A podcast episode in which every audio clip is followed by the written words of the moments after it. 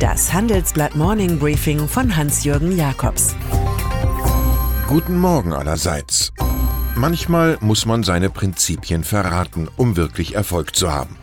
Warren Buffett zum Beispiel, kapitalistischer Magier aus Omaha, Nebraska, schwor einst, nur Aktien von Firmen zu halten, deren Geschäfte er verstehe. Nun kapiert der Berkshire Hathaway-Gründer erklärtermaßen nicht viel von Apps und Apple und profitiert doch als fast 5% Aktionär wie keine andere Einzelperson vom Höhenflug des Tech-Konzerns. Apple war gestern an der Börse eine Billion Dollar wert, fast fünfmal so viel wie Siemens und SAP zusammen worüber sich neben Buffett 87 die üblichen Verdächtigen der US-Fondsindustrie Vanguard, BlackRock, State Street, Fidelity freuen. Ihnen allein gehören fast 25 Prozent an Apple. Als großer Zeremonienmeister bei Siemens tritt in diesen Tagen Joe Käser 61 auf.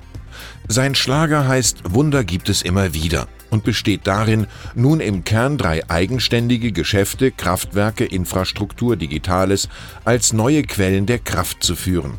Eine Zerschlagung komme nicht in Frage, sagt der CEO unserem Münchner Korrespondenten Axel Höppner, das Trio bleibe unter dem Dach von Siemens.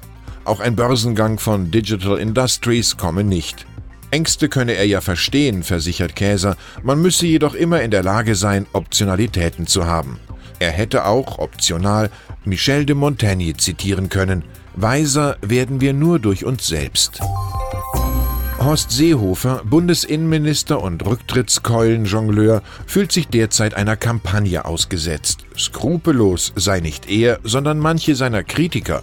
Unklar ist, ob der Vorwurf des CSU-Veterans auch dem Flüchtlingskommissar Dimitris Avramopoulos gilt.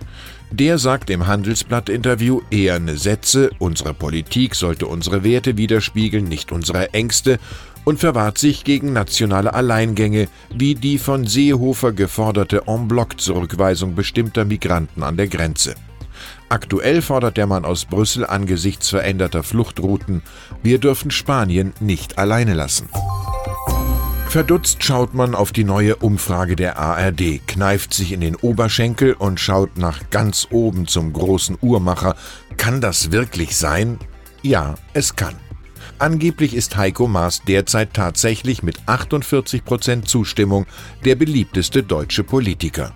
Sicher, der Bundesaußenminister reist und twittert und verlautbart, was der PR-Fundus hergibt, aber was ist da Schau, was schlau? Er glaube nicht, dass der Fall eines in England lebenden Multimillionärs Auskunft gibt über die Integrationsfähigkeit in Deutschland. Maß regelte der Mann beispielsweise zunächst, um dann Tage später in der Ösil-Debatte Image-Schäden durch Rassismusverdacht zu fürchten. Manchmal wirkt Ivanka Trump 36, als wolle sie sich auf eine Rolle als künftige US-Präsidentin vorbereiten.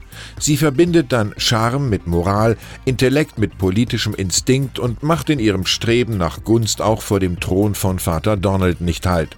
Die Trennung der Migrantenfamilien an der Grenze sei ein Tiefpunkt, wetterte First Daughter jetzt öffentlich, und Medien empfinde sie auch nicht als Feinde des Volkes. Da twitterte das Weiße Haus prompt Rabulistik zurück.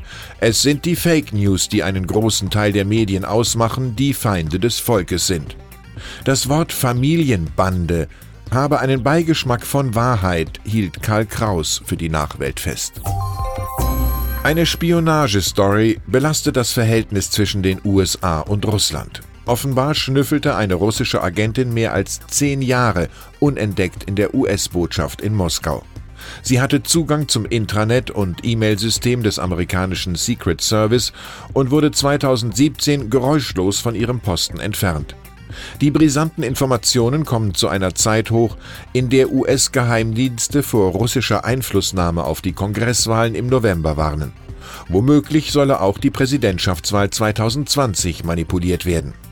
US-Heimatschutzministerin Kirsten Nielsen, unsere Demokratie selbst ist im Fadenkreuz. Und dann ist da noch der Held aus den Gloria-Tagen des Journalismus, Bob Woodward, 75, von der Washington Post. Der Mann, der in den 70er Jahren Watergate enthüllt hat, bringt spätestens im September das 448 Seiten Buch Fear Trump in the White House auf den Markt. Offenbar haben da lauter kleine Deep Throats gerne mit dem Reporter gesprochen, der etliche sensible Dokumente auswerten konnte. Nun also vier nach Michael Wolffs famosen Fire and Fury, aber irgendwie könnte das Ganze auch All the President's Men heißen. Ich wünsche Ihnen einen furiosen Start ins Wochenende. Es grüßt Sie herzlich Hans-Jürgen Jakobs.